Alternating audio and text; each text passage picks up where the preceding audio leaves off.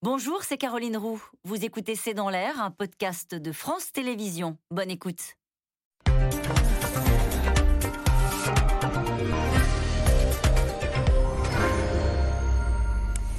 Bonsoir à toutes et à tous. Nous attendons vos questions SMS, Internet et réseaux sociaux pour alimenter notre discussion. L'onde de choc bouscule tout le secteur du grand âge. Après Orpea, c'est désormais le groupe Corian qui se retrouve visé. La simple annonce d'un reportage de Cash Investigation a fait vaciller le titre en bourse. L'avocate porte-drapeau des familles depuis les premières révélations raconte qu'elle reçoit plusieurs dizaines de témoignages visant des établissements du groupe Corian et compte lancer une procédure collective. La direction continue de défendre le privé et ses atouts dans le secteur. En tout cas, c'est comme si, à l'instar du mouvement MeToo, la parole s'était libérée depuis euh, la publication du livre de Victor Castanet. Quelles sont les leçons que les candidats à la présidentielle vont tirer de tout ce qui est en train de se dire, de se passer pendant la campagne électorale? Peut-on renoncer au privé pour prendre soin de nos aînés? Jusqu'où ira ce grand déballage? Scandale dans les EHPAD et maintenant Corian, c'est le titre de cette émission. Avec nous euh, pour en parler ce soir, Philippe de Sertine, vous dirigez l'Institut de haute finance, vous enseignez la finance à l'Institut d'administration des entreprises de l'Université Paris Panthéon-Sorbonne. Solveig Godluc, vous êtes journaliste santé au journal Les Échos. On peut retrouver d'ailleurs votre interview de Sophie Boissard, la patronne du groupe Corian, sur le site de votre journal. Nous y reviendrons longuement avec vous ce soir. Sophie Orange, vous êtes rédactrice en chef à la radio RTL. Soisy Kemener, enfin, vous êtes rédactrice en chef au service politique de Marianne. Bonsoir à tous les quatre. Bonsoir. Merci de participer à ce C'est dans l'air en direct. Je me tourne vers vous, Soazic Kemener. On est presque face à un MeToo euh, des EHPAD. Chaque émission après émission, on se dit, comme on se le disait avec les violences faites aux femmes, la parole se libère. C'est exactement ça. Avec une seule différence, c'est que ça ne passe pas par les réseaux sociaux. C'est une question de génération. On sait maintenant, il y a quatre générations qui cohabitent en France. Celles qui sont, qui sont en prise avec les EHPAD, c'est troisième, quatrième génération, c'est-à-dire ceux qui sont dans les EHPAD et puis leurs enfants qui ont aujourd'hui 60, 70 ans ou, un peu moins et qui s'occupent de leurs aînés. Et donc, la libération de la parole, elle se fait différemment. Alors, euh, d'ordinaire, on entendait parler de mails, on entendait parler à la direction des établissements, on entendait parler de signalements à la défenseur des droits. Euh, il y, euh, y, a un quart des signalements qui, sur les EHPAD, d'ailleurs, qui concernent les, les EHPAD privés. D'ailleurs, ça, ça, respecte exactement le ratio. Hein. C'est-à-dire qu'on a 24% d'établissements privés à but lucratif et c'est un quart de plaintes qui remontent à la défenseur des droits qui concernent ces, ces établissements-là. On, avait aussi, on a aussi le numéro 3977. Hein, les, les, les plaintes ont doublé euh, depuis la sortie du livre de Victor Castanet. Et c'est pareil, c'est le même ratio, c'est un quart euh, qui vient pour ces établissements dont on parle, hein, Orpea, qui, sont gérés par Orpea et Corian, et puis le reste des autres établissements. Donc effectivement, il y a quelque chose qui se libère, quelque chose de très fort, je pense, dans la société, parce que c'était un sujet tabou, parce que ça touche à la mort, ça touche à la façon dont on traite les anciens, euh, ça touche aussi à cette génération sandwich qui s'occupe à la fois de ses enfants, voire de ses petits-enfants, et aussi des aînés. Donc c'est des, baby-boomers, mais qui ont, qui ont parfois des, vieux jours très, très denses, parce qu'il faut s'occuper de, de, toutes ces générations en même temps. Et donc, il y avait, il y avait un, moment où chacun se regardait avec ses problèmes dans son établissement. Il ne prenait peut-être pas conscience euh, qu'il y avait un phénomène beaucoup plus large. Et c'est ça qui est en train de se passer. Et je, je pense que ça dépasse largement le cadre de ce qui est arrivé dans les établissements européens. Ça ne veut pas dire, euh, Sophie Orange, que jusqu'à présent, euh, les familles, les victimes, j'ai envie de dire, ne témoignaient pas, n'avaient pas envie de parler. C'est juste qu'ils avaient le sentiment peut-être que ça ne servait à rien. Ils étaient face à des grands groupes euh, avec l'idée que les messages pouvaient se perdre peut-être euh, euh, dans les méandres de l'administration. Parce qu'effectivement, quand on rentre dans la chambre de son aîné, on voit des choses, on devine des choses, on suspecte des choses, on en sort, on est dans un couloir feutré, on rencontre pas forcément quelqu'un de la direction, on n'ose pas forcément aller voir quelqu'un de la direction, on ne sait pas qui aller voir, aller voir un avocat pour ça mais peut-être que non. Et puis c'est un énorme groupe international. Euh, où est-ce que ça va aller? Et, puis on, en parle en famille, mais est-ce que c'est facile de dire à un déjeuner de famille j'ai un doute sur ce qui se passe pour euh, grand-maman, grand-papa, dans la maison de retraite, dans l'EHPAD? Ce sont des sujets qui ne sont pas faciles à aborder. On a peut-être un peu honte aussi, peut-être qu'on se dit je me fais des idées, c'est pas du tout ça. Donc peut-être on se sent coupable peut-être de les avoir mis là. Exactement. On se dit mais s'ils avaient été à la maison, si je les ai regardés, ce serait passé ça. Donc euh, et, là maintenant, donc il y a une avocate qui regroupe tout ça, mais je pense qu'il y en aura d'autres. Et puis peut-être qu'il va y avoir des choses qui vont s'organiser euh, à l'initiative sans doute aussi des EHPAD qui ont besoin de restaurer leur image, qui ont besoin de restaurer ce lien entre les familles, les résidents et elles. La patronne du groupe Corian que vous avez euh, interrogée, est-ce qu'elle est consciente d'être justement face à un phénomène de libération de la parole, euh, un mytho des EHPAD, on va l'appeler comme ça ce soir, ou est-ce qu'elle considère, de ce que vous avez pu comprendre de la discussion avec elle, qu'au fond, ça concerne d'abord le groupe Orpea et, qu'ensuite les choses vont rentrer dans l'ordre très vite? Je crois qu'elle a parfaitement compris ce qui se passait et il suffit de regarder le cours de bourse hein, qui a dévissé lui aussi de pas loin de 40%, 60% pour Orpea. Donc euh, elle est parfaitement au courant, elle voit parfaitement la pression qui monte. Et effectivement, toutes ces familles qui, euh, si auparavant elles, étaient, euh, elles se sentaient coupables d'avoir mis leurs aînés en EHPAD, maintenant elles se sentent, elles se sentent peut-être coupables de ne pas avoir écouté leurs récriminations et elles se disent peut-être qu'en fait c'est comme ce qu'on me raconte dans ce bouquin. Là, peut-être qu'en fait c'est horrible ce qui se passe. C'est pas juste une histoire de il manque une biscotte à des. Voilà. Donc ce, truc-là monte et, et la, la patronne de Corian le sait très très bien. Et mm. c'est pour ça qu'ils ont, ils ont lancé euh, justement la discussion en interne avec leur comité d'entreprise. Enfin, ils essayent de mettre des pare-feux dans tous les sens parce que c'est l'incendie là qui guette. Mm. Euh, l'incendie, dites-vous, qui guette. Il y avait des remontées. J'imagine que dans ce genre d'entreprise, euh, il y a des remontées, euh, il y a un suivi quand même. Ce sont pas, enfin, j'imagine qu'il y a quand même des process quand il y a des choses qui se passent mal avec euh, certains résidents. comment est-ce que ça se passe dans des, groupes comme ceux-ci quand il y a quelque chose qui ne va pas? À qui on le signale? C'est juste le patron de l'EHPAD ou est-ce qu'il y a des remontées annuelles de, de, type de, de dysfonctionnement? Du nombre, par exemple, de personnes décédées, ce genre de choses? Alors, normalement, dans des groupes comme ça, on est forcé de le, de, le remonter un petit peu, puisque y a, ce sont des groupes qui sont cotés en bourse. Et euh, comme euh, le dit euh, très bien Sophie Boissard, la notation extra-financière, c'est-à-dire sur des critères autres que purement financiers. Donc, c'est la responsabilité sociale et environnementale. Est-ce qu'on s'occupe bien de vos salariés? Est-ce qu'on respecte les normes environnementales? Etc. etc. Tout ça, ça compte énormément. Parce qu'ils savent très bien qu'ils travaillent sur de l'humain. Pas, ils vendent pas des yaourts. Hein, donc, ils sont obligés d'avoir des procédures de remontée. Après, je ne connais pas la qualité euh, de, ces procédures. Je ne sais pas euh, comment sont, sont récupérés aussi euh, les sondages et les questionnaires de qualité éventuels auprès des, auprès des familles. C'est pas surprenant, Philippe de Sertine, qu'après Orpea, euh, ce soit le groupe Corian. Il y en a peut-être d'autres, des groupes derrière euh Oui, oui, euh, le groupe de Mousevie aussi, d'ailleurs, semble-t-il, sera attaqué. Enfin, on n'en sait rien d'ailleurs hein, sur le reportage d'Élise Lucet.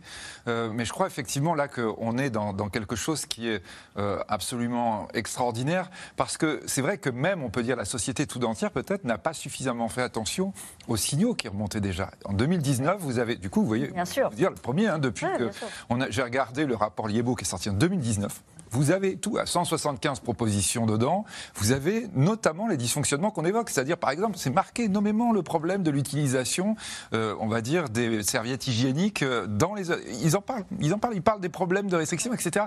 En 2019, c'était marqué dans un énorme rapport qui a inspiré la Cour des comptes. Qui fait ce rapport à ce moment-là? Là, en l'occurrence, donc vraiment une trop, très très grosse enquête euh, diligentée par le ministère, par les pouvoirs publics, etc. Pendant plus d'un an, des, des centaines d'interviews, des experts, des groupes d'experts, des groupes de réflexion. Et puis, bah, voilà. Et puis voilà. Et puis, personne n'en a, bah, personne en a vraiment parlé, quoi. C'est-à-dire, vous avez eu 175 propositions. On a dit, il faut faire une loi, il faut qu'on réfléchisse. Et là, en réalité, vous voyez, c'est ça qui est frappant aussi dans cette histoire. C'est que c'est un livre, finalement, d'un journaliste qui va faire ressortir la chose. C'est-à-dire, c'est ça qui est très étonnant. C'est-à-dire que vous avez quelque chose qui était sous-jacent. On savait qu'il y avait un problème. On avait même plein, plein de choses qui remontaient. Et puis, c'était un peu l'omerta. Est-ce que ça, si ça a cet effet-là, c'est aussi parce que, justement, il, y avait, il est entré dans le détail.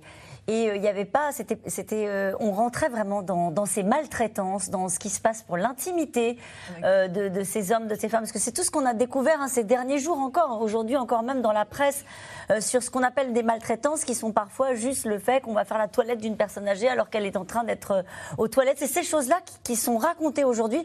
Est-ce que dans ce rapport-là, on allait dans ces détails. C'est ça qui est incroyable. je vous dis, je répète parce que moi j'avais lu les grandes, parce que dans le rapport est tellement long que moi en fait j'avais lu comme tout le monde la synthèse quoi. Et là depuis j'ai commencé à lire les pages et les pages, je me dis mais c'est incroyable. En fait c'était marqué dedans. Et d'ailleurs au passage, alors je pense que vous voyez un des éléments forts là, c'est que ce soit Orpea une société privée. Je pense que ça ça a été mm. parce que malheureusement il faut bien le dire, hein, c'est pas que le secteur privé parce qu'à la limite on pourrait dire bon il y a 24% c'est un problème et les autres ça va. Non non. D'ailleurs dans, dans le rapport tout de suite il commence à dire ça fait vous avez ah plus de 25% euh, d'EHPAD dans lesquels on n'a pas eu d'investissement depuis 25 ans. C'est-à-dire, quand on regarde, c'est pas simplement le quotidien, c'est même l'ensemble, c'est l'investissement, etc. Et là, comme vous dites, quoi, c'est notre société, c'est chacun qui se dit, hum, mon Dieu, mes, mes parents, mes grands-parents, mais moi, j'ai même pas fait attention. C'est-à-dire, tout de suite, là, vous avez là ce rapport à la culpabilité qui remonte. En plus, c'est la campagne électorale, donc tout le monde. On aurait pu l'avoir, ce rapport à la, culpabilité, à d'autres occasions. C'est le moins qu'on puisse dire. Hum. Euh, il y a eu d'autres rapports. Euh, il y avait Caroline Fiat, qui est aujourd'hui conseiller santé, conseillère santé de Jean-Luc Mélenchon, qui a établi un rapport. Le service public a fait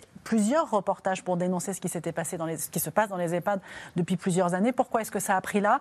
Je pense que le contexte politique évidemment joue. Je pense qu'aussi la, la multiplication des témoignages qui sont quand même très crus, il va peut-être plus loin que le rapport Libo dont vous parlez, avec multiplication de témoignages de, aussi de salariés qui osent parler.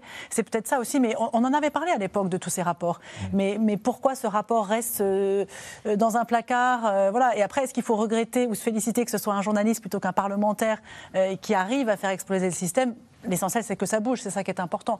Mais, mais c'est sûr que ça fait sans doute peut-être 5-6 ans que, que le, les scandales sont évoqués dans les médias, mais jamais avec cette ampleur-là. En tout cas, l'onde de choc n'a pas épargné euh, le géant français des EHPAD, euh, le groupe Corian. Depuis les révélations sur le quotidien des résidents euh, d'un EHPAD du groupe Orpea, c'est en réalité tout le secteur qui est sous pression, avec désormais une parole qui se libère et des témoignages qui affluent avec des soupçons d'actes de maltraitance, des récits, des photos recueillies notamment par une avocate qui prépare visiblement des actions de groupe contre ces deux géants, Magali Lacrose, Laszlo Gélabert et Diane Cacciarella.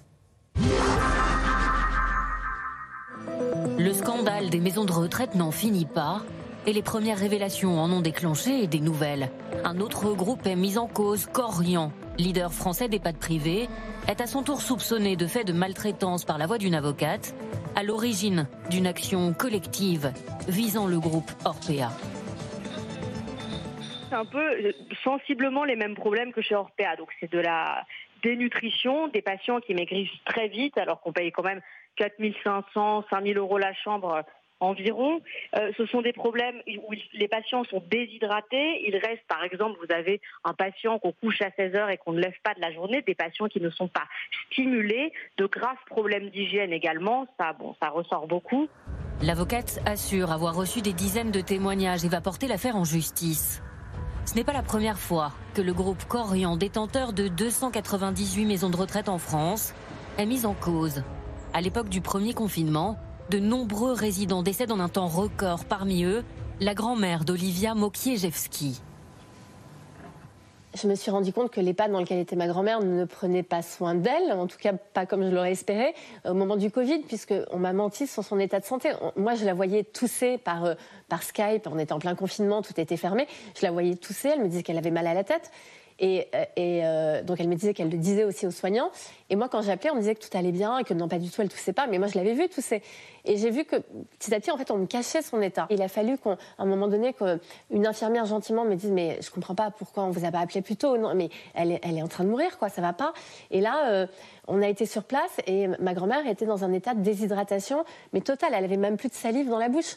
Elle était en train de mourir dans sa chambre et on l'a fait hospitaliser et euh, on nous a confirmé qu'elle était dans un état de malnutrition, une déshydratation sévère et, et que c'était trop tard en fait. Elle a décidé depuis de fonder un collectif de soignants et de proches décédés en EHPAD pour faire connaître son histoire. La direction du groupe, elle, continue de nier les accusations.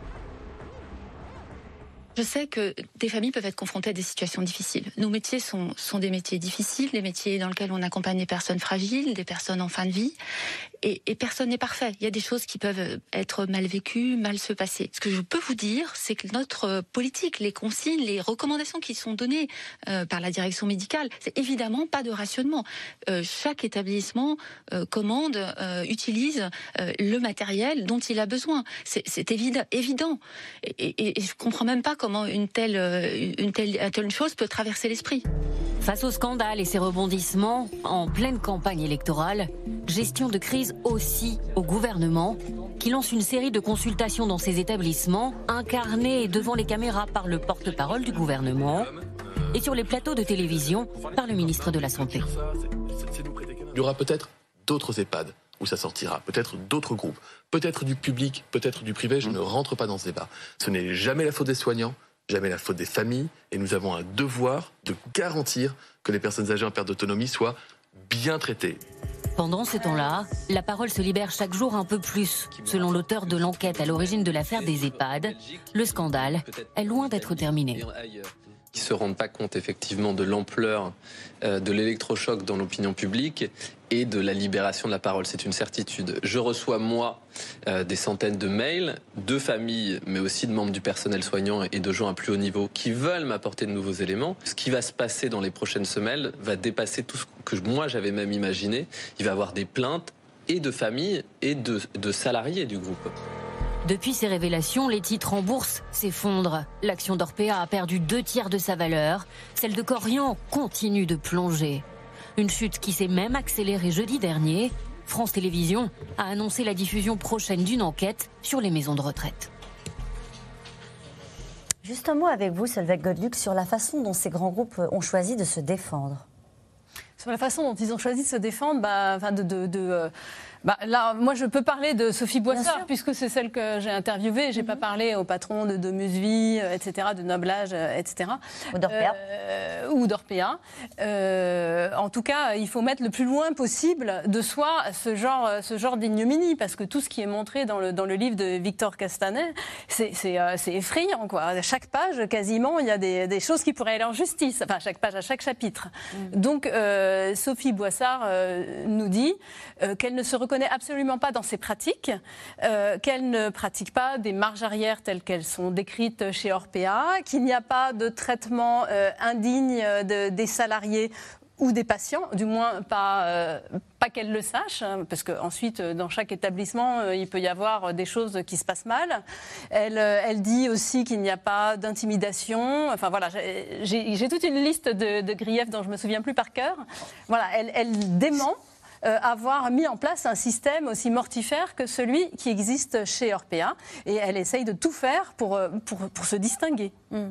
Euh, mais bah, quand on entend les, témoignages comme celui de cette, jeune femme qui expliquait que sa grand-mère n'avait pas été soignée au fond pendant le Covid, est-ce que, à votre avis, ces groupes-là ont le sentiment que qu'ils n'ont pas fait leur job. C'est-à-dire qu'en les écoutant, parfois, on a il y a quelque chose de oui, c'est difficile, on accompagne des gens en fin de vie, et bah, c'est comme ça. Mais ont-ils totalement tort? Vous voyez, c'est très surprenant dans un moment où il y a beaucoup d'affect de la part de tout le monde collectivement, d'avoir des gens qui disent ben oui, en fait, on n'a pas assez de personnel, et, et puis des gens qui ne peuvent plus se lever, bah, ils restent dans leur lit toute la journée, et voilà quoi. C'est vrai que le PDG d'Orpea aussi un peu dans cette posture de dire euh, oui, on a quand même énormément de résidents, il y a 80 000, 90 000 résidents en tout dans des EHPAD privés. Euh, ça, comme si ça fait partie du risque en fait. Euh, le risque zéro n'existe pas, forcément il y a des dysfonctionnements. Peut-être que, en tout cas, des excuses ou, un discours plus, plus humain de dire si c'est avéré, nous allons enquêter, d'être un peu plus proactif parce que c'est ce que l'opinion attend, c'est que ça s'arrête.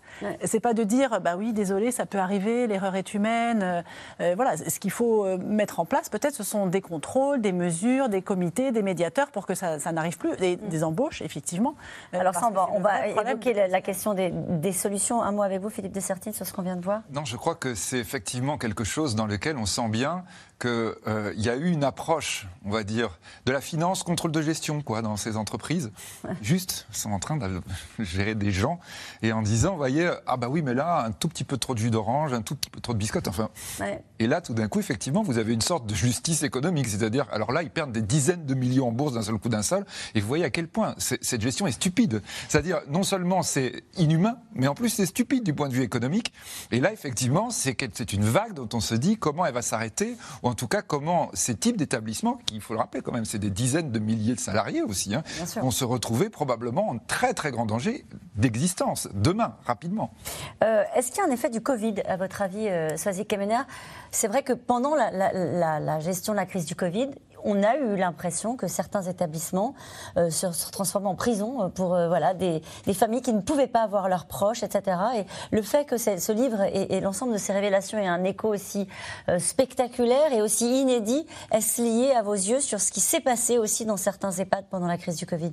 Je pense que c'est lié à deux choses qui, dépendent du Covid. C'est-à-dire d'abord la conscience de la mort qui est revenue dans la société, qui est revenue dans les discussions. C'est-à-dire que c'était quelque chose d'impensé. Il y a quand même 130 000 personnes qui ont disparu pendant le Covid, c'est l'équivalent de la population d'Amiens, par exemple, donc euh, la ville natale du, président de la République. Donc il, y a eu, le retour de la mort, et il y a un conseiller ministériel d'ailleurs qui m'expliquait que chacun pendant le Covid a vu sa propre mort, dans ce, qui n'était pas, pas dans, nos habitudes, ou en tout cas dans, notre pensée auparavant. Donc il y a eu ce premier effet-là global sur la fin de vie. Ensuite, effectivement, il y a eu cette question des EHPAD fermés, c'est-à-dire qu'il y avait des familles qui tambourinaient aux portes des EHPAD en disant ils ont besoin de se nourrir. Euh, nos, aînés, ils ont, ils ont, ils ont besoin qu'on s'occupe d'eux, qu'on fasse leur toilette, mais ils ont besoin qu'on leur parle. Or, vous avez, des, vous avez des, soignants qui sont sous pression, qui essaient de faire en sorte de ne pas attraper le Covid. Ils voient plus que des gens avec des masques. Ils ont besoin de nous voir. Et pas seulement derrière des vitres. Donc, il y, a, il y, a, une bataille des familles pour essayer d'accéder aux aînés, en sachant qu'il y a eu des situations où on mettait des, on mettait des, des, moyens, euh, des moyens modernes, genre Skype, dans les mains des, grands-mères qui étaient totalement perdues, qui ne comprenaient pas ce qui se passait. Et, et je dis pour l'avoir vécu personnellement, c'est-à-dire impossibilité de, de, comprendre qui, est, qui il fallait regarder. C'était le soignant à côté ou dans l'écran, une, fille ou une petite fille euh, qui, paraissait quand même très loin. Donc il y, a, eu des, il y a eu des moments très très durs. Et donc je, je pense que tout ça, et d'ailleurs ce qui est intéressant, c'est que le, contrôleur des, des, lieux de privation de liberté, donc qui va d'habitude dans les prisons, avait demandé à un moment à aller dans les EHPAD. Parce que on considérait que les personnes dépendantes étaient emprisonnées. Parce que vous savez, il y a des, tests qui ont été faits, on, on fait enfiler à des, des, gens qui vont très bien des, des pour leur faire ressentir ce qu'est le poids des ans. C'est-à-dire que ça les alourdit, les articulations sont difficiles pour justement qu'ils comprennent cette situation d'enfermement dans son propre corps qu'on peut vivre quand on est dépendant. Et donc, il y a eu tout cet ensemble de choses qui fait que déjà, on regardait plus tout à fait les EHPAD de la même façon. En sachant que les EHPAD, alors j'ai découvert en, préparant cette émission, je ne savais pas que c'était si récent, c'est la fin des années 90 seulement. Donc c'est vraiment très, c'est nouveau euh, quand, dans l'installation dans, dans, la, dans la société française. Et là, j'ai découvert une autre chose, alors que vous connaissez certainement tous, mais qu'aujourd'hui, 40% des nouvelles places créées viennent du privé lucratif. Donc il y a cet ensemble de, choses qui fait qu'on se dit qu'on peut encore inverser la tendance. C'est pas trop tard, puisque c'est récent, euh, puisqu'il y a des, mouvements, et en même temps, il y a une pression de la société, une pression des enfants, des petits-enfants, pour que, pour que les choses changent rapidement, je pense. Une question de Jean-Luc en Haute-Marne. L'État a-t-il vraiment joué son rôle de surveillant? On en doute quand on entend tous ces témoignages. Les contrôles, il y en a. Il n'y en a pas assez. Il y a à peu près 5 à 10% des 7000 établissements qui sont contrôlés chaque année. Ça veut dire que dans un département, une région, pendant des années et des années, il n'y a aucun contrôle. Et après, il y a contrôle et contrôle. C'est-à-dire que vous contrôlez, vous constatez des insuffisances, des maltraitances, des négligences. Donc il y a un rapport. Et après, que devient ce rapport? Est-ce que le contrôleur revient un an après, deux ans après, pour vérifier que des choses ont été mises en place? Visiblement non. Mais quand on parle de maltraitance, euh, où ça commence les maltraitants? Parce que ce que je trouve intéressant dans cette discussion euh, collective sur, euh, sur ce qui est en train de se passer visiblement depuis longtemps dans les EHPAD en France, il y a cette idée qu'on utilise le mot de maltraitance désormais j'allais dire, pour des petites choses du quotidien qui ne sont pas acceptables pour euh, nos aînés euh, je, donnais déjà cet exemple. Rentrer dans la chambre sans frapper, appeler une dame ma petite dame, est-ce que ce n'est pas un début de maltraitance euh, Laisser la porte entrouverte pendant la toilette Supprimer des activités, est-ce que c'est aussi une forme de maltraitance Il y a des personnes âgées dans des EHPAD qui ne voient quasiment personne de la journée, à part pendant 10 minutes pour la toilette. Donc, Manger, tout mixer Ça, c'est une forme de maltraitance. C'est pas respecter la personne qui, elle, a besoin de mâcher. Puis un repas mixé ça n'a quand même pas le même goût. Et, Mais vous voyez, tout ça, tout le monde le savait. Tous les gens qui ont des proches dans les, dans les EHPAD savaient qu'on donnait de la nourriture mixée. D'une part, on dit ah oui, mais c'est plus facile à manger. Et puis d'autre part, bah, c'est vite fait parce qu'on mélange tout. Justement, ça fait un seul repas et un seul plat. Il y a une réflexion qui est en cours justement pour mettre en place des critères de maltraitance et de bien-traitance. Peut-être une notion qui va émerger. Qui va, on disait tout à l'heure, qu'est-ce qui va sortir de cette crise? Peut-être ce mot bien-traitance. Donc d'établir un, un référentiel de qualité justement pour définir ce que c'est que la maltraitance, où ça commence, à partir de quel âge. Et puis, c'est pas la même chose, la maltraitance, en fonction du degré de dépendance de la personne âgée. Donc, tout ça doit être réfléchi. Mais j'aimerais que ce mot bien-traitance rentre dans l'oreille de ceux qui nous regardent, mm. parce que c'est peut-être ça l'avenir des EHPAD, c'est comment bien euh, mettre en place, bien réfléchir cette bien-traitance, plutôt que de ne parler que des choses négatives. C'est effectivement euh, ce sur quoi travaille la Haute Autorité de Santé, et le, et le gouvernement a annoncé que vers la, fin du mois, et il ferait des annonces dans ce sens. Mais euh, alors, dans ce sens, c'est-à-dire pour, pour mettre en place voilà, de, nouvelles normes pour mieux réguler, pour euh, faire attention à quel établissement on, autorise en fait. Ça fait des mois que, que juste, ça ressemble, vu d'ici, à une usine à gaz. C'est-à-dire qu'on va mettre en place des, critères. Où on va dire bon bah alors donc euh, ça représente les normes. Donc là j'aurai deux étoiles sur la norme. Euh, je sors les personnes âgées depuis 10 minutes. Dans, ça, ressemble à ça, mais peut-être. C'est exactement ce que je, de ça que je voulais parler. C'est-à-dire qu'il faut surtout pas ah. qu'on ait une usine à gaz à l'arrivée. C'est exactement la crainte. C'est-à-dire que si on commence à dire, euh, bon, alors au lieu de mettre euh, trois couches par personne incontinente, euh, on va en mettre six, on n'aura absolument pas réglé le problème. Parce que la personne, ce qu'il faut, c'est pas lui changer sa couche systématiquement toutes les temps d'heure. C'est qu'il faut l'emmener aux toilettes, là, lui permettre d'être autonome, de pas se souiller et, et d'avoir une certaine dignité. Et puis il faut que la personne soit heureuse en fin de compte. Il faut que si euh, c'est une personne déambulante qui a faim au milieu de la nuit et qui a besoin d'aller manger quelque chose, euh, au lieu de l'enfermer dans sa chambre et l'attacher euh, parfois. On a appris ça. oui, oui, oui. Bah, bon, il peut, se, il peut se passer toutes sortes de choses. Il faut que ces gens-là soient entendus en fait. Ils sont, il faut pas qu'ils soient. Vous parliez de, de prison. effectivement, là, ce que nous a fait découvrir, on parlait aussi du Covid, la crise du Covid nous a fait découvrir notre vieille tradition aliéniste qui n'a pas complètement disparu malgré, on enferme, vous savez, mm. malgré euh, la, modernisation des établissements euh, dans les années 2000, malgré des grands progrès, etc. Il y a toujours ce côté-là. En fait, on enferme les gens parce que c'est plus facile, du coup, d'appliquer toutes les normes de, euh, de, qualité. Alors, vous savez, c'est comme à l'hôpital. Hein, quelle quantité de gel hydroalcoolique vous utilisez? Ah, bah c'est bien, alors vous en utilisez plein, c'est que vous êtes un, bon hôpital. Mm. C'est pareil. Allez-y, Ces critères, j'entends la critique euh, usine à gaz, mais à la fois, est-ce que c'est pas mieux que rien quand même hmm. pour définir un, certain nombre de critères de référentiel pour que le grand public sache comment choisir l'EHPAD où il met son, sa personne âgée, son, son de Je pense qu'effectivement, il y a peut-être une, chose qu'il faut dire d'abord, c'est quand même que le personnel, parce que c'est vrai que quand on raconte ça, on dit mais comment le personnel peut supporter ça? Il faut dire à quel point, euh, d'abord, ce sont dans l'immense majorité des gens incroyablement dévoués. et incroyablement. Ils choisissent de faire ce métier-là. Ils choisissent de faire ce métier. Et je veux dire, qui est un métier qui n'est pas facile, qui est un métier rude. Et d'ailleurs, à chaque fois, quand, même quand on évoque ça, les, familles disent Ah, mais quand même, vous vous occupez tellement bien de mes parents. Donc je crois qu'il faut le dire quand même, mais on peut le répéter aussi, surmené. C'est-à-dire, effectivement, avec la raison pour laquelle on a les, personnes, je répète, on le voit dans tous les rapports, et passent 10 minutes au lieu de 20 minutes, il faudrait, parce qu'ils n'ont pas le temps, parce qu'il faut aller vite d'une chambre à l'autre, parce qu'il y a tel ou tel. Donc je crois qu'il faut d'abord dire ça. Après, effectivement, il y a deux problèmes majeurs qui se posent. On vient de le dire, le contrôle de l'État. Ça, je crois que là, lorsque l'État délègue c'est-à-dire lorsque la, directrice, enfin la présidente du, groupe dans votre article disait euh, on ne peut pas se passer du privé. Et je crois qu'on va pouvoir s'en passer de moins en moins parce qu'on a des vrais problèmes de finances publiques.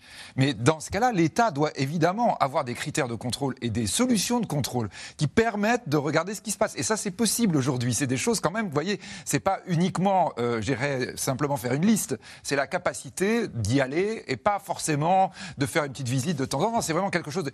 Et c'est deuxième Deuxième, élément qui a été souligné beaucoup dans cette affaire, c'est que normalement, il y a un autre contrôle qui est le contrôle par le privé, par les agences, justement, par des agences spécialisées qui, logiquement, sont là justement pour lisser, pour regarder, appliquer la même chose partout. Et ça, c'est une grosse défaillance. Les, les agences qui mesurent des éléments non financiers, c'est comme ça qu'on les, appelle, extra-financières. Mais elles sont payées par qui ces agences? Voilà, c'est une nouvelle. La notation, elle est faite par, elle est payée par, on va dire, la structure elle-même. C'est-à-dire, euh, lorsque Coriand est coté en bourse, ils doivent payer une agence et l'agence doit faire mais exactement comme on le fait dans la notation sur la dette. C'est-à-dire que normalement, l'agence ne doit absolument pas pouvoir être complice de la moindre, du moindre lien, parce que sinon son business est mort. Là, c'est même pas une question de lien, c'est une question qu'ils font pas bien leur boulot. C'est-à-dire qu'ils mesurent pas bien le critère qui normalement devrait faire que ces groupes n'aient pas une bonne note. Or, ils avaient des bonnes notes. Du coup, ils étaient bien cotés. Du coup, en bourse, on disait bon bah il y a l'État, il y a les agences, tout va bien. Là, c'est un vrai problème. En tout cas, euh, il y en a qui ont fait un autre choix. Le département des Landes fait figure d'exception. Neuf établissements sur dix sont publics. Une spécificité qui est le fruit d'une volonté politique de l'ancien baron local, on s'en souvient, Henri Emmanueli, le socialiste, une position qui a été euh, perpétuée par la nouvelle équipe aux responsabilités à la tête du département, Mélanie Lunes et Mathias Garnier. Reportage. Au cœur des Landes, une terre rurale, très agricole. Dans ce petit village, l'un des 60 EHPAD du département. Et comme tous les autres ici, c'est un établissement public. Parfait, ouais, bien arrêté Christian, excellent. Au programme, exercice musculaire pour stimuler ces personnes âgées. On souffre pas, on se détend. Lucette a vécu toute sa vie à deux pas d'ici. Je suis née ici et je n'ai jamais quitté mon fort. 99 ans dans un village. Je connais tout le monde et tout le monde me connaît. Un EHPAD qui lui coûte 60 euros par jour, deux fois moins cher que la moyenne du privé. Moi, étant commerçante, je n'avais pas d'aide. Voilà, je suis rentrée ici. J'ai mes, mes économies qui sont parties. J'ai même vendu ma maison pour rester un peu plus. Venez là, monsieur Caz, venez là. Des résidents qui se connaissent et vivaient tous aux alentours. Une maison de retraite à taille humaine où les repas adaptés sont servis par le chef en personne. Un peu comme au restaurant. Un peu plus? Ici, les listes d'attente sont moins longues qu'ailleurs. Ce jour-là, Isabelle veut placer sa mère. Elle n'a qu'une mince retraite agricole de 800 euros. Impossible de payer les 1800 euros demandés. Alors une aide financière va lui être accordée. Ma mère a juste une petite euh, retraite. Moi, je suis fille unique et maman n'a aucun bien. Elle a rien, rien, rien du tout. Donc c'est pour ça que je- j'essaye de demander un petit de l'aide au départemental. Euh, J'ai monté un dossier, puis je vais attendre euh, la réponse. Donc ils vont me prendre 90% de sa retraite. Ensuite, ils vont voir ce qu'ils peuvent me donner, ce que moi je peux donner et ce qu'ils peuvent me prêter. Sa mère de 85 ans souffre de la maladie d'Alzheimer. Impossible de la laisser seule. C'est plutôt, plutôt pour sa sécurité, pour ma tranquillité, que je l'ai mise ici. Voilà. Faut pas croire que ce serait épanouissant, mais bon, heureusement que ça existe. Ah, toi, reste ici. Mais toi, tu restes encore un peu là, maman. Bon. Le taux d'encadrement est ici l'un des plus élevés de toute la France. À 31 ans, Loïc est en stage. Grâce à des formations, il pourra évoluer dans cette structure. Allez, hop. Il faut être, faut être assez patient. Euh, si on a déjà ça, je pense que c'est déjà très bien. Être attentionné aussi, bienveillant. C'est pas facile comme travail. hein. C'est vrai, hein, c'est difficile. Moi, je suis- même. je suis d'accord avec vous. Le tout public, une exception landaise, initiée dans les années 1980 par un homme de gauche, Henri Emmanueli. Son successeur poursuit toujours cette politique. Le vieillissement des personnes âgées ne- n'est n'est pas une marchandise et donc il faut que ça reste dans la sphère publique parce qu'on ne souhaite pas que, que la personne âgée, quand elle paye son hébergement, qu'il y ait une partie de, cette part- de cet hébergement qui, soit, qui vienne financer les dividendes des groupes privés. 60 millions d'euros sont investis chaque année dans ces EHPAD. Il faut donc faire des économies ailleurs. Nous n'avons pas d'agglomération, par exemple, importante. On a peu de bénéficiaires du RSA, par exemple. Donc, on, a besoin de consacrer un petit peu moins de, moyens. Donc, c'est pour ça qu'on peut consacrer plus sur les personnes âgées, mais ça nous semble être essentiel parce qu'une société aussi, elle est évaluée par rapport à la prise en charge des personnes âgées. Dans 25 ans, les personnes âgées seront deux fois plus nombreuses dans les Landes. Bonjour, madame la Bonjour. Alors le département compte sur ces aides à domicile. Valérie gagne le SMIC, mais son salaire vient d'être augmenté de 180 euros par mois. Ça avance Ça? Avance. C'est vraiment apporter euh, un bien-être à la personne et se sentir utile, quoi. La maintenir au maximum. euh, et puis c'est important. Disons que Valérie, je la considère presque comme ma sœur. Quand j'ai des trucs qui vont pas et tout, Valérie, elle est là pour m'écouter. Vous voudriez pas partir d'ici? Non, tant que je suis entre parenthèses valide, je préfère rester à la maison. Les maintenir le plus longtemps possible chez eux, car d'ici 2030, les plus de 75 ans représenteront 6 millions de Français, 2 millions de plus qu'aujourd'hui. Et on parlait tout à l'heure euh, de ces grands groupes. Euh, Le fonds Mirova euh, reste actionnaire d'Orpea, mais veut des changements. C'est un fonds d'investissement. Vous disiez tout à l'heure, Philippe de Sertine, ces grands groupes-là, ils vont avoir des, plutôt des tempêtes à venir. Ça commence par bah, des investisseurs qui disent on veut peut-être avoir la certitude que bah, que en fait, ce sont des entreprises de mission, comme on les appelle. Oui, oui, d'ailleurs, Mirova, je pense qu'ils font cette annonce, c'est pour dire nous on reste, alors on espère que les autres vont rester aussi, C'est un parce peu que ça, c'est ouais. évidemment l'inquiétude. Mais je crois vraiment, toujours évidemment, c'est des choses, aujourd'hui c'est difficile de parler de tout ça en même temps, mais, mais euh, par exemple, tous les gens aujourd'hui qui vous disent où est-ce que je dois mettre mon épargne, vous leur diriez, vous allez mettre votre épargne pour financer la vie de nos anciens qui va bientôt être vous, les gens sont tous, ils disent, ah mais moi j'y suis prêt à y aller. Hein, C'est-à-dire que, vous voyez, le financement privé, euh, c'est pas quelque chose qui peut être euh, forcément négatif. Quand on parlait là de dividendes, c'est même pas forcément que vous ayez des dividendes, c'est juste vous dites c'est de l'épargne qui est bien utilisée. La seule chose évidemment, c'est que derrière, vous ne voulez pas qu'il y ait, on va dire, un mode de fonctionnement inhumain incroyable qui soit associé à une recherche de rentabilité complètement, on va dire, je le disais tout à l'heure, stupide d'un point de vue économique. Enfin, c'est Ouais, c'est ce que dit ce fonds de pension, du- ce fonds d'investissement plus. Le plutôt. fonds d'investissement est en train de dire ça. Et vous le disiez, d'ailleurs, vous avez ce lapsus. Vous avez des fonds de pension, des fonds de pension, c'est-à-dire des gens qui versent euh, de l'argent aux retraités, qui investissent dans ces fonds, en disant bah, c'est ça qui est logique. Donc il y a quelque chose, effectivement, qui est capital, c'est qu'on ait une rationalité basée, évidemment, sur l'humanisme. Mais la rationalité et l'humanisme, c'est parfaitement compatible avec l'économie, normalement. Mm. Cette question de Bernard dans les Yvelines, le secteur public des EHPAD dont on parle moins ne souffre-t-il pas des mêmes maux? Qu'est-ce que l'on en sait jusqu'à présent? Alors, il y, a- sûrement aussi les mêmes difficultés dans les EHPAD publics qui représentent la moitié aujourd'hui des 7000 EHPAD. Euh, il y a forcément les mêmes difficultés. En ce moment, on en parle moins parce que le privé l'emporte, mais il n'y a pas de raison. Alors, il y a peut-être un tout petit peu plus de personnel dans ces EHPAD publics. Peut-être que les structures sont un petit peu moins importantes en moyenne en termes de nombre de résidents, ce qui facilite quand même la proximité, ce qui facilite les échanges. Et voilà, c'est mieux d'être dans une structure de 20 que de 120 personnes, on connaît mieux les résidents. Mais, malheureusement, je pense qu'il y a aussi des cas de négligence, de maltraitance dans les EHPAD publics, même s'il y a beaucoup d'endroits, il faut le répéter, je pense, où ça se passe très bien, où les soignants sont très investis, où il y a des personnes âgées, comme on a vu dans ce reportage, qui, euh, qui vivent de jours heureux dans ces établissements. Oui, je, je voudrais préciser sur l'histoire du personnel. C'est vrai qu'il y, y a un petit peu plus de personnel dans, dans les établissements publics quand on regarde les statistiques euh, en moyenne, hein, en gros. Mais il faut quand même faire le distinguo entre le personnel soignant, qui est euh, donc c'est- ce sont des, euh, des quotas qui sont réglementés et des emplois qui sont complètement euh, payés par l'assurance maladie et par le département. Et donc là, il y a une espèce de constance quand même. On est quasiment partout, sauf dans les EHPAD hospitaliers où, où il y a déjà où il y a plein de soignants euh, sur place. Euh, on est à euh, 25 euh, soignants pour euh, pour 100 résidents. La, la grosse différence, en fait, elle est dans le, dans le reste du personnel. Et euh, donc dans le reste du personnel, là, effectivement, il y a beaucoup plus de monde dans les euh, dans les EHPAD privés à but non lucratif et euh, dans les EHPAD publics surtout. Mais il faut quand même se méfier parce que ça ne veut pas dire que c'est du personnel. Enfin là, là, il peut y avoir un autre défaut, c'est-à-dire qu'il peut y avoir euh, une surcharge administrative. Il faut aussi faire attention à ça. Euh, Comment ça se passe à l'étranger En préparant cette émission, j'ai vu qu'aux Pays-Bas, la dotation est de 200 euros par jour et par résident. C'est beaucoup plus qu'en France ou pas Beaucoup plus, Hein et c'est Ah trois oui. fois plus. Et il y a un ratio de nombre de soignants par rapport au nombre de résidents qui est quasiment équivalent. Donc un soignant pour un résident en France, effectivement, on en est loin.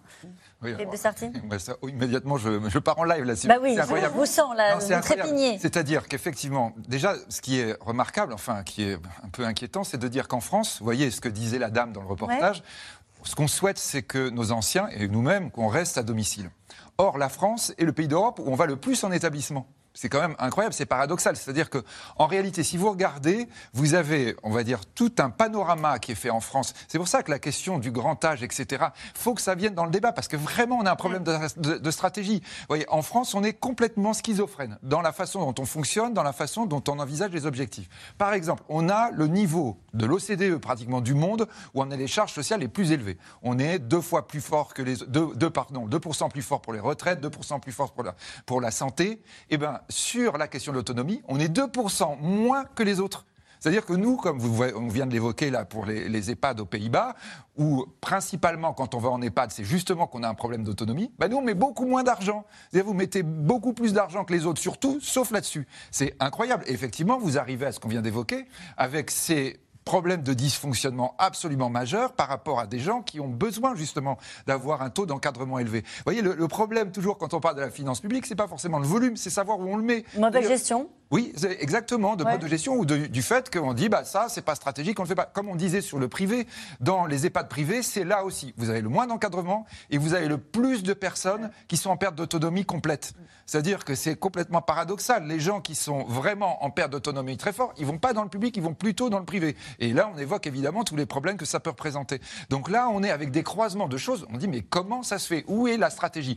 Euh, Comment ça se fait qu'on n'ait pas mis tout ça à plat en disant, il y a des choses qu'il va falloir changer très très vite? Est-ce qu'il y a une stratégie des pouvoirs publics de- d'encourager quand même le maintien à domicile? Ça oui. Alors oui, il y a une stratégie, et en même temps, on ne met pas assez de moyens derrière. ça. C'est-à-dire là, vous avez eu un rapport de la Cour des comptes novembre 2021 en disant on a un énorme problème. Le, le rapport de la Cour des comptes, il commence, je crois que je vous l'avais évoqué dans un précédent C'est dans l'air, en disant on vit plus vieux en France. Mais on vit, moins bi- on, vit, on vit bien moins longtemps que partout. Bah, Vous avez 11 pays européens. Enfin, je ne sais pas si vous voyez ce que ça veut dire. C'est-à-dire en Suède, un homme qui a 65 ans, il a pratiquement 80% d'années jusqu'à sa mort qui vont être en bonne santé. En France, c'est 48%. C'est énorme la différence. Ben pourquoi? Parce que justement, là, on, on dit, mais parce qu'on n'a pas une politique de réflexion comment faire pour que les gens restent chez eux? Il va falloir qu'ils soient en bonne santé, il va falloir qu'on investisse dans le coaching sportif, dans la Ça, façon dont on, d'accord. organise, Ouais. ouais, dont on organise l'habitat. C'est-à-dire quand vous pouvez plus conduire, que vous êtes âgé dans Mmh. énormément d'endroits, mais ça y est, c'est fini, il n'y a plus que l'EHPAD. hein. Parce que vous n'avez pas de commerce à côté, vous n'avez pas de solution. Et euh, lorsque vous regardez dans les pays du Nord, c'est à ça qu'on a pensé, c'est ça qu'on travaille, c'est en disant comment on va faire pour réunir? Vous voyez, aux Pays-Bas que vous évoquez, on va avoir des tout petits EHPAD de 25 personnes, en particulier les plus grands, en par- au, passage, les plus grands, c'est les EHPAD publics en France, hein, mais des EHPAD de 25 personnes avec des crèches en même temps, vous voyez, c'est-à-dire qu'on va avoir Ouais. des espèces de logiques comme On ça. a choisi d'innover euh, sur un voilà. secteur que nous, on décide de ne pas voir. Exactement. Euh, Solveig Goluc, juste sur les, puisqu'on aborde les solutions, euh, euh, il y a l'idée de caméras de vidéosurveillance euh, dans. J'ai vu ça en préparant l'émission. Dites-moi si c'est évoqué ou pas du tout. Caméras de vidéosurveillance. On parle de maltraitance à un moment donné. Enfin, donc euh, pour surveiller notamment les personnes qui euh, euh, qui sont en perte d'autonomie euh, dans, dans certaines dans certaines dans certains EHPAD. Il y a aussi euh, l'idée des familles d'accueil. Visiblement, ça se fait. Est-ce que c'est mieux euh, d'être dans une famille d'accueil qui est payée pour s'occuper de de votre aîné Euh, Quelles sont les solutions qui sont privilégiées? Il y a des tonnes de choses à changer, mais je pense qu'il ne s'agit pas juste de mettre une caméra de vidéosurveillance dans la chambre. Peut-être en plus que la personne dans la chambre, elle n'a pas très envie d'être surveillée en permanence. hein. Elle a aussi sa dignité. Euh, mais je pense que le problème, il, est- il va bien au-delà des EHPAD, des EHPAD. On fait que de parler de financement des EHPAD. Effectivement, hein, 60 euros par jour, c'est beaucoup moins que, euh, les Pays-Bas à 200. Euh, mais euh, parlons du domicile. Parlons du, Alors, parlons du domicile. Les services à domicile. Il y a des aides qui sont organisées pour les gens qui souhaitent rester à domicile, pour aménager Oui, par exemple oui, leur habitat, leur salle de bain, etc. Oui, Ça alors ça, ça existe. Il y a, et puis il y a surtout euh, les aides à domicile, les personnes qui viennent, qui viennent chez vous, les, les auxiliaires de vie à domicile, les, les aides-soignants, les gens, qui, les infirmiers qui viennent prendre, prendre soin de vous euh, et qui font un, un travail qui est quand même dur hein, euh, et qui sont isolés. Bon, ça fonctionne en réseau. Alors, le, tarif a été, euh, a été un petit peu revalorisé euh, lors du dernier budget de la sécurité sociale. Mais euh, heureusement, parce que la, grille, la grille salariale était en dessous du SMIC. Enfin, je veux dire, on est quand même. euh, c'est- Zola. Hein, et c'est toujours extrêmement difficile d'obtenir des financements pour le, le- le domicile, parce que le domicile est encore flou pour les pouvoirs publics. Ils ne le pilotent pas comme des EHPAD, comme des établissements. Euh, et parce que, en plus, il y a cette source de financement variée avec, euh, avec euh, les, les, les départements, l'assurance maladie. On ne sait pas comment faire. Et donc, on a beaucoup de mal à Donc, on innover. fait pas. Et en plus, il y a beaucoup. Je termine juste là-dessus. il y a- Il y, a un énorme cloisonnement dans notre réglementation entre les EHPAD d'un côté et le domicile de l'autre. Alors que ce qu'il faudrait organiser, c'est tout ce qui se passe entre les deux. C'est un EHPAD, comme on dit, hors les murs, qui s'ouvre sur la ville, avec des gens, qui- des équipes mobiles qui peuvent aller euh, en ville, et puis euh, à l'inverse, des aides-soignants qui viennent euh, se former ou des intervenants. Enfin, il faut une circulation, il faut des, des modèles intermédiaires, des béguinages, des, des, Quoi, des le béguinage? colocations. C'est des, gens qui, c'est des personnes âgées qui habitent ensemble avec euh, avec un auxiliaire de vie, quelqu'un qui va s'occuper. Ils se mettent, ils se regroupent à plusieurs. On parle aussi de cohabitation intergénérationnelle. Intergénérationnelle. Hein, Anastasie Kemener. Oui, effecti- effectivement, on a, euh, on a l'impression qu'on n'a exploré aucune piste. C'est-à-dire qu'on s'est arrêté au modèle EHPAD, on a installé le modèle EHPAD, on a refermé la porte des EHPAD et puis on s'est plus posé la question. Et alors là, là, ce qui est intéressant avec euh, ce livre, euh, c'est qu'il y a une forme de feuilletonnage qui est en train de se mettre en place. Et on sait que les choses changent quand il y a des feuilletonnages d'actualité. Donc il y a d'abord le groupe Orpea, maintenant le groupe Corian. On attend euh, le résultat de l'enquête de nos confrères de Cache Investigation. On va avoir les annonces euh, du gouvernement. On verra s'il s'agit des normes. Enfin, il faudra que ce soit quand même un petit peu ambitieux. Je crois que c'est pour la fin du, pour la mi-mars, les résultats des résultats de l'inspection. Le président de la République va entrer en campagne. On va être dans le, creux- dans le cœur de la campagne présidentielle. Donc là, toutes les conditions sont réunies pour qu'il se passe En tout cas, on ne refermera pas la porte. C'est impossible de refermer la porte. vous, dites. Vous êtes Alors, sûr? Parce que ce que nous disait tout à l'heure Philippe de Sertine est un peu inquiétant. C'est-à-dire qu'il y a des rapports qui disaient à peu près tout ça et qui ont été rangés sur une étagère. Alors vous avez raison. Pour l'instant, on ne va pas fermer la porte. La question de savoir si ça résiste à la présidentielle ou pas. C'est ça. On va en parler dans un instant de la présidentielle. Philippe de Sertine. Par- Par rapport, je crois qu'il y a cette question aussi qui est fondamentale. On manque de personnel et on n'en trouve pas. C'est-à-dire que là, il faut Ah redire oui. à quel point c'est dur. les payer mieux, c'est ça on- le sujet Un, il faut les payer mieux, mais deux, mais même il faut aller plus loin. C'est-à-dire que quand on parle de l'aide à domicile, vous vous rendez compte que c'est un secteur dans lequel vous avez trois fois plus d'accidents du travail qu'en moyenne. C'est-à-dire que c'est un secteur dans lequel c'est dangereux de travailler parce que vous avez à gérer des choses, des situations compliquées, des gens qui vont tomber, vous tomber avec, etc. C'est ça la réalité. Le petit jeune homme tout à l'heure qu'on voyait, qui était avec la, la personne âgée à côté de lui en disant c'est quand même dur, c'est un métier dur, et lui il dit bah, je Bah oui, contraire. Et il est en EHPAD. C'est-à-dire à domicile, c'est encore plus compliqué. En fait, le problème, vous voyez, si on va dire bah, il faut mettre plus de monde, mais non, les gens, on les a pas, on n'arrive pas, on les forme pas, on n'arrive pas à les former, on n'arrive pas à les trouver, parce que c'est des métiers très durs et très mal payés. Donc Ce- là, Il y a une formation pour ces métiers. ben oui, bien sûr, c'est Non, mais il capital. faut le rappeler. C'est capital, c'est capital. Porter une personne âgée, on peut, on peut l'abîmer, cette personne âgée si fragile. Et dans des EHPAD, il y a même des systèmes de hamac euh, pour euh, faire passer la personne âgée de son lit à un fauteuil avec un treuil. C'est assez technique. C'est technique c'est assez difficile à voir. C'est vrai que c'est ces personnes âgées qui sont transportées comme ça dans une sorte de hamac. Et on parlait de Corian, par exemple. Corian a monté des partenariats avec des, entreprises qui n'ont rien à voir avec le grand âge pour justement reconvertir des caissières, par exemple, euh, pour, pour- pour effectivement accompagner cette formation. Parce que le problème, c'est effectivement le personnel, les salaires. Chez Corian, l'aide-soignante rentre avec 1900 euros bruts, l'infirmière avec 2300 euros. Mais ça, c'est de, de bons salaires dans le secteur à domicile. C'est très peu cher et c'est beaucoup moins bien payé. Un dernier mot sur le domicile, on se rend compte qu'aussi des familles qui accumulent des aides à domicile pour les repas, pour les soins, quelqu'un pour la nuit, au bout d'un moment, ça coûte tellement cher, tout ça mis à bout, que la solution, c'est l'EHPAD. Il n'y a pas d'intermédiaire entre le domicile et l'EHPAD. Il y a effectivement énormément de résidences-services, de choses à, à inventer. Il y a des petites choses ici et là dans des petites communes, dans les petits départements, mais effectivement, le modèle est à revoir. En tout cas, qui aurait pu imaginer que la question du grand âge s'impose dans cette euh, campagne présidentielle? Et pourtant, les candidats sont en train de se positionner car l'affaire résonne dans chaque foyer. Tous ont bien compris que cette fois-ci, le statu quo ne passerait pas. Juliette Perrault, Juliette Vallon et Maxime Liogier.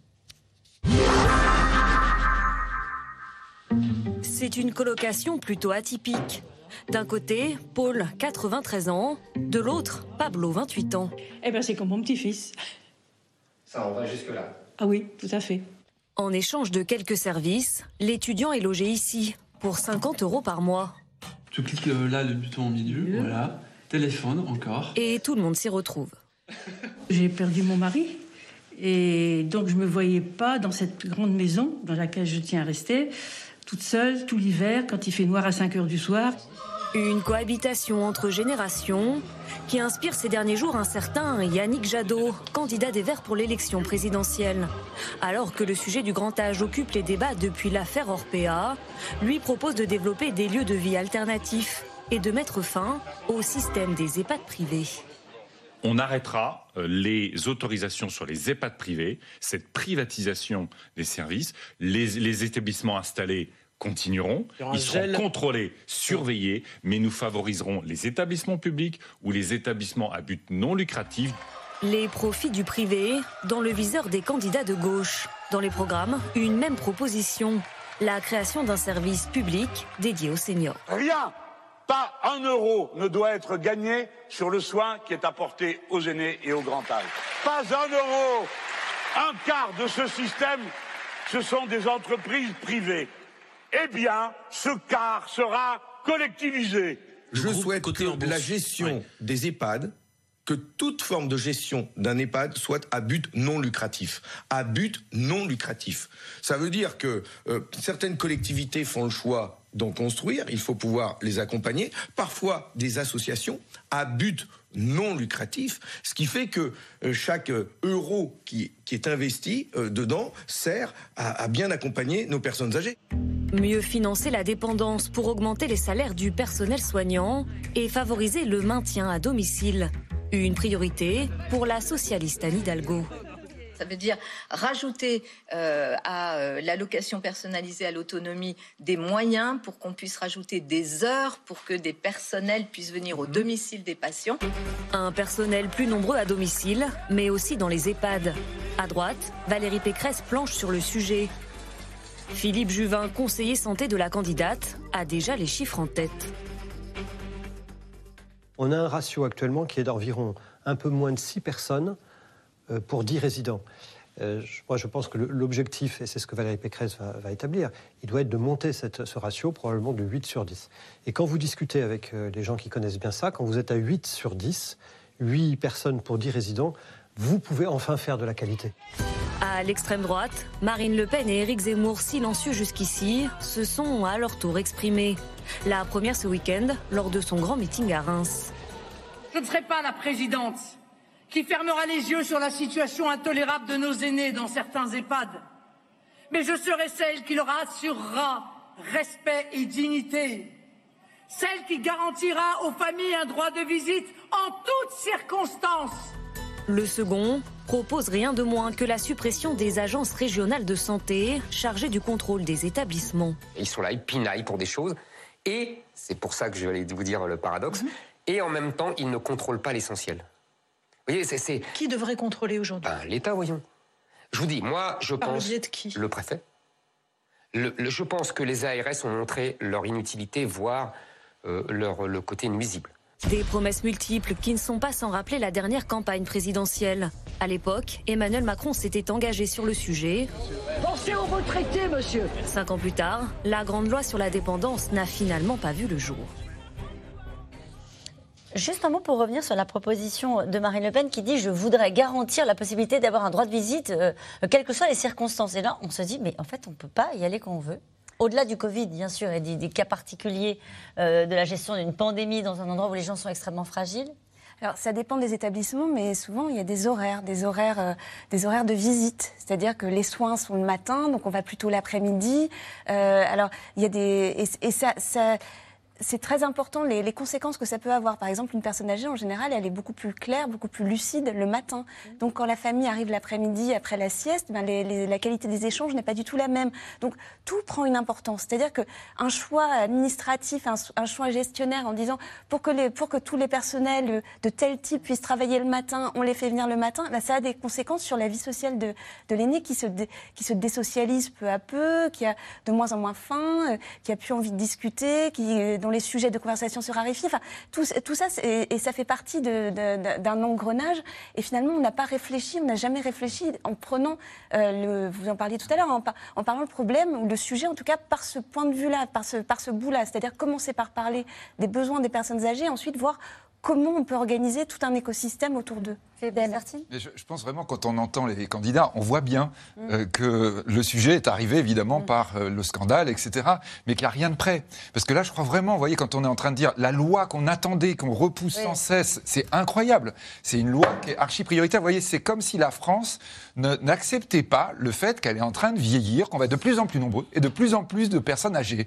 Et que donc, ça, c'est prioritaire. Directeur de l'Institut de haute finance, je rappelle. Oui, absolument. Hein. Comment est-ce qu'on fait euh, à un moment donné où on dit qu'il faut faire des économies, etc., pour dire il va falloir mettre 10 milliards? 10 euh, milliards minimum. Hein. Minimum, vous voyez, par an, on, est, on est, et par an. Hein. C'est-à-dire que vous êtes sur 30 milliards aujourd'hui sur la dépendance. Il va falloir monter à 40 milliards, effectivement. C'est le sujet des, des, présidents quand ils, arrivent, quand ils arrivent aux responsabilités. Et quand ils arrivent, ils disent Ah bon, bah, on va regarder. Alors d'abord, ils sont pas prêts, c'est-à-dire on voit bien, il n'y a pas de loi, il n'y a pas d'éléments. C'est quand même impressionnant quand vous les voyez. Ouais, je pense qu'il faudrait peut-être mettre 8. Ah bah tiens, si on faisait des. Mais c'est incroyable, je vous dis, bon, répétons-le, il y a des rapports, il y a des rapports les uns après les autres.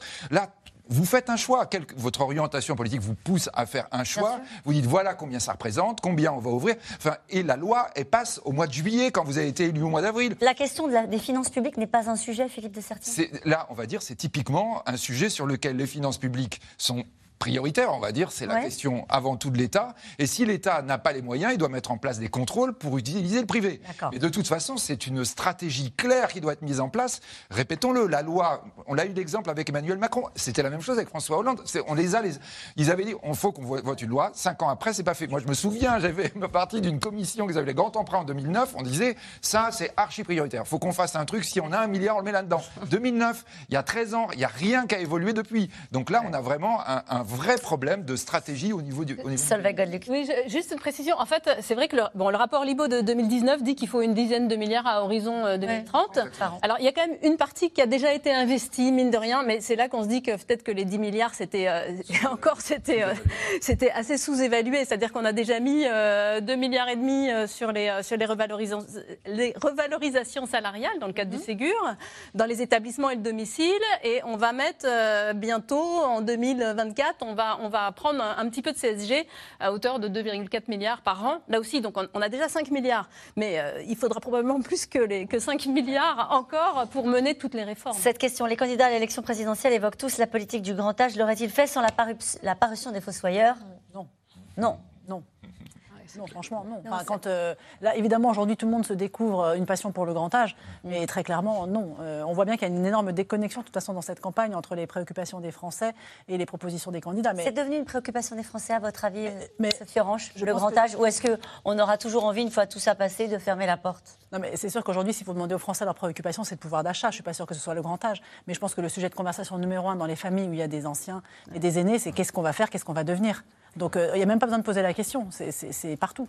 Et nous revenons maintenant à vos questions.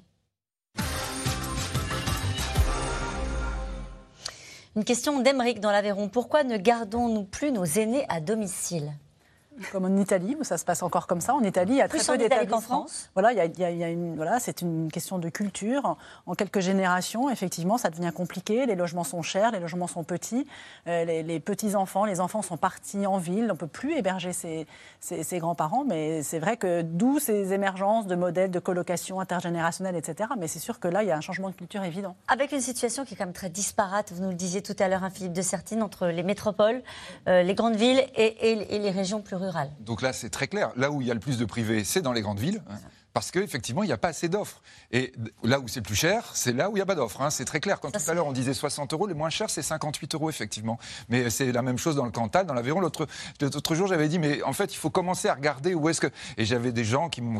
Mais vous vous rendez pas compte qu'on ne peut pas mettre nos parents loin et comment on va faire, vrai, etc. ils ont raison. Ce qui- bien sûr, ce qui est, est- est évident. Et en même temps, ça ne veut pas dire que pour qu'ils soient prêts, je vais accepter qu'ils soient dans des mauvaises conditions. C'est-à-dire, c'est tellement compliqué, c'est tellement immédiatement quelque chose de sensible. Là, effectivement, vous avez des départements dans lesquels il y a beaucoup plus d'offres que de demandes. Il y a, je dirais, beaucoup de lits disponibles. Y Là, compris après le Covid. Après le Covid, il y a énormément de familles qui ont hésité. Peut-être que cette crise a fait émerger comme ça une prise de conscience en disant euh, voilà, s'il y a encore des virus, je ne veux pas être privé de mes proches pendant des semaines et des mois à cause du Covid. Donc il y a peut-être là une petite prise de conscience, mais on ne peut pas du jour au lendemain révolutionner le système. Ces groupes Orpea et Corian sont présents dans plusieurs pays européens. Des dysfonctionnements importants ont-ils déjà été révélés dans ces pays? Alors, on a. Alors, il y a des affaires en Belgique. C'est-à-dire que ce qui se passe en France a des répercussions euh, chez nos voisins. Euh, il y a différents cas de maltraitance, il y, a un- il y a des enquêtes qui ont été, qui ont été diligentées. Donc, pour l'instant, en tout cas, ça va jusqu'en Belgique. Après, on va voir ce que, ce que ça Avec donne. deux arrestations d'ailleurs en Belgique. hein. Suite aux- à l'affaire Orpea, ils ont lancé une série de- d'enquêtes dans plein d'EHPAD. Et là, il y, a des- il y a- il y a des gestionnaires d'EHPAD arrêtés. Et, et en France, on n'a toujours aucun résultat. Aucun. Aucune enquête, flash, pas flash, etc. On, on- L'enquête flash dans les- l'établissement des bords de Seine d'Orpea a été réalisée deux jours après la sortie du livre.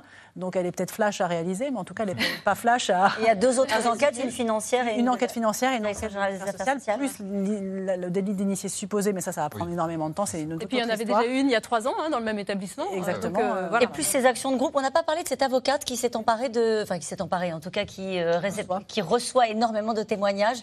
Euh, Qu'est-ce que l'on sait de cette avocate? Pourquoi d'un coup c'est elle qui émerge sur le devant de la scène? Alors sans doute grâce à, voilà, à, son, à son talent, mais c'est sûr c'est qu'elle avait récolté des, des plaintes ou des signalements depuis plusieurs mois déjà. Et là évidemment ça a été multiplié, donc elle a décidé de, de séparer évidemment Orpea et Corian, puisque ce sont deux cibles différentes. Donc elle prévoit euh, de regrouper toutes ces plaintes pour faire une action de groupe euh, qui prendra forme pour Orpea au mois de mars et nous a-t-elle nous a-t-elle dit encore ce matin, pour Corian à partir du mois d'avril. Mais elle nous parle, elle évoque effectivement des dizaines et des dizaines de signalements. Avec, euh, elle reçoit des photos, des vidéos. euh, Voilà, donc elle est en train de regrouper. Elle s'appelle Sarah Salman. Euh, entre les aides à domicile et l'hébergement en EHPAD, quelle est la solution la moins coûteuse? Ben, C'est-à-dire que si on prend des aides à domicile toute la journée, dépend du 24 heures nombre sur d'heures. 24, euh, c'est très Non, très cher. oui, mais- Alors, Philippe, Avec des aides. Le problème, c'est souvent en matière de finances publiques, on ne fait pas le vrai bilan. C'est-à-dire qu'en fait, quand vous avez de l'aide à domicile et si vous avez la personne. euh, La Cour des comptes a commencé à essayer ça au mois de novembre, de chiffrer en disant mais en fait, si vous gagnez une année de, de, vie en étant en bonne santé, ça fait gagner à peu près un milliard et demi. Mais ils disent tout de suite. C'est très très sous-évalué. C'est sans doute plus que ça. C'est-à-dire pour la collectivité, quand en fait on serait en train de regarder le vrai bilan, combien ça coûte de mal gérer, en fait c'est énorme. C'est-à-dire que quand vous dites l'aide à domicile elle est plus chère, oui elle est plus chère, mais si en À fait terme. vous avez les gens qui restent en bonne santé, ça rapporte. Et, et puis il y a quelque chose dont on n'a pas parlé, ce sont les aidants familiaux. Bien sûr. Enfin, familiaux ou pas familiaux d'ailleurs, mais les aidants, les proches aidants, c'est quand même, là, pour la puissance publique, c'est une économie euh, phénoménale tout de même, parce que ce sont des gens qui comptent pas leur temps, euh, qui s'épuisent au service de ces personnes qui ont besoin d'eux, qui ont besoin d'aide, euh, et qui sont pas encore tout à fait reconnus euh, pour, euh, à leur juste valeur, mais, mais, mais c'est c'est énorme. À quand un comparatif entre les différents établissements pour les personnes âgées? Ça existe déjà. Ça existe déjà. Ah bon? Oui, oui, si vous, vous allez sur Internet, Google, vous tapez, vous dites euh, euh, la meilleure résidence, combien ça coûte, etc. Vous allez avoir euh, les, les- les éléments. Et Qui regarder. fait ces classements? Bah, c'est souvent, je- par exemple, des journalistes ou des, des- D'accord. des structures qui vont comparer, puis qui vont dire les services avec. Parce que ce qu'on disait, hein, c'est ça qui est important, c'est qu'il y a des choses en option et vous avez les Vous avez alerté sur. Il faut bien regarder les codicilles et les options Oui. qui sont souvent payantes, notamment Oui, le nombre de sorties. euh, Par exemple, voilà, ouais. les, les jeux, le fait qu'on s'occupe de vous, vous voyez, donc euh, bon. Alors, vu les tarifs actuels des EHPAD et le niveau des retraites, comment les résidents peuvent-ils les payer?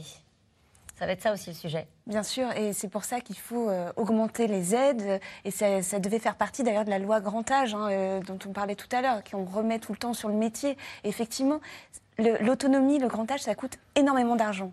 Euh, on posait la question dans une émission précédente est-ce qu'il faudrait un impôt euh, spécifique pour, euh, pour régler, euh, pour régler ces, problématiques? Donc effectivement, il faut à la fois une démarche volontariste politique qui peut être portée par un mouvement de société. On va voir si, c'est le cas ou pas, ou bien si ça s'essouffle. En tout cas, pour l'instant, la, stupeur est toujours très présente. Et ensuite, des moyens financiers, un choix de société, un vrai choix de société. Une question très simple, très pratique. Y a-t-il un site pour témoigner de son expérience en EHPAD?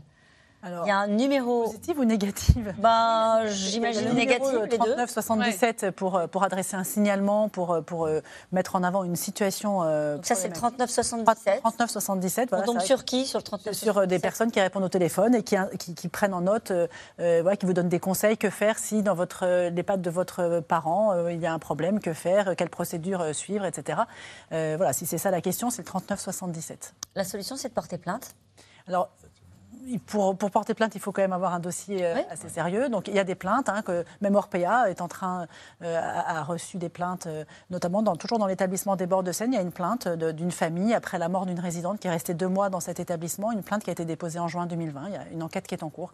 Mais effectivement, porter plainte, il faut avoir un dossier solide et on s'attaque à un énorme acteur. L'État pourrait-il se passer des services de Corian ou d'Orpea Euh, Bernard, dans les Yvelines, elle vous a donné une réponse, hein, euh, la patronne de, de, de Corian, ce matin dans le journal Les Échos. Elle, répond, elle répond que non, bien sûr, qu'on a besoin euh, des services du secteur euh, privé non lucratif, euh, lucratif et, et non lucratif aussi d'ailleurs. Enfin, je pense qu'on a besoin des services d'absolument tout le monde. C'est tout simplement euh, qu'on a un besoin de place, euh, on a besoin d'accueillir ces personnes âgées, puisqu'on n'a pas d'autre solution que les EHPAD aujourd'hui, puisqu'on n'a pas construit le, le domicile.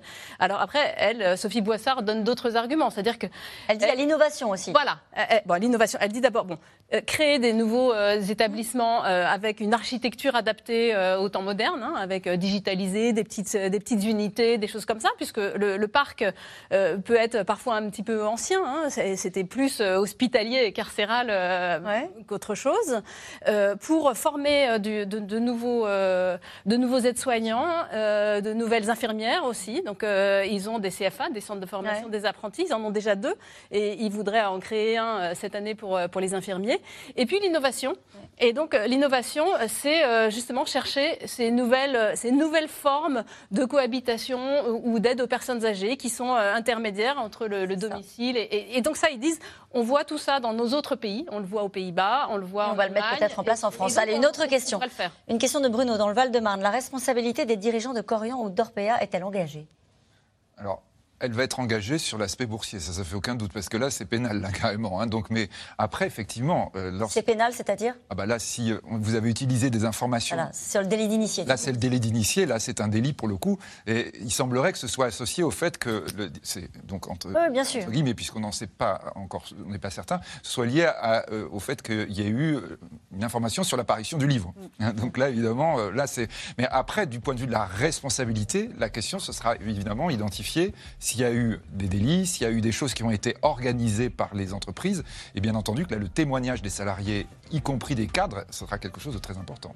Qui fixe le nombre de soignants dans les EHPAD C'est la dernière question rapide. Les pouvoirs publics. Les pouvoirs publics. Et après, l'établissement déclare un certain nombre de résidents avec un certain nombre de handicap. Merci à vous tous. C'est la fin de cette émission. Il est l'heure de retrouver Anne-Elisabeth Lemoine et toute l'équipe de C'est à vous. Bonsoir Anne-Elisabeth au programme ce soir.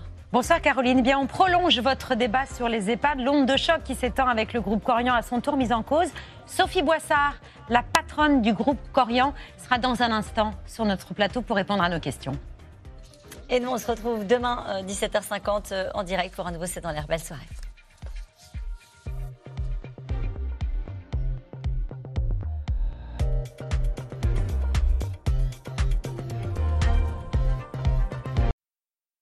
C'était C'est dans l'air, un podcast de France Télévisions. Alors s'il vous a plu, n'hésitez pas à vous abonner. Vous pouvez également retrouver les replays de C'est dans l'air en vidéo sur France.tv.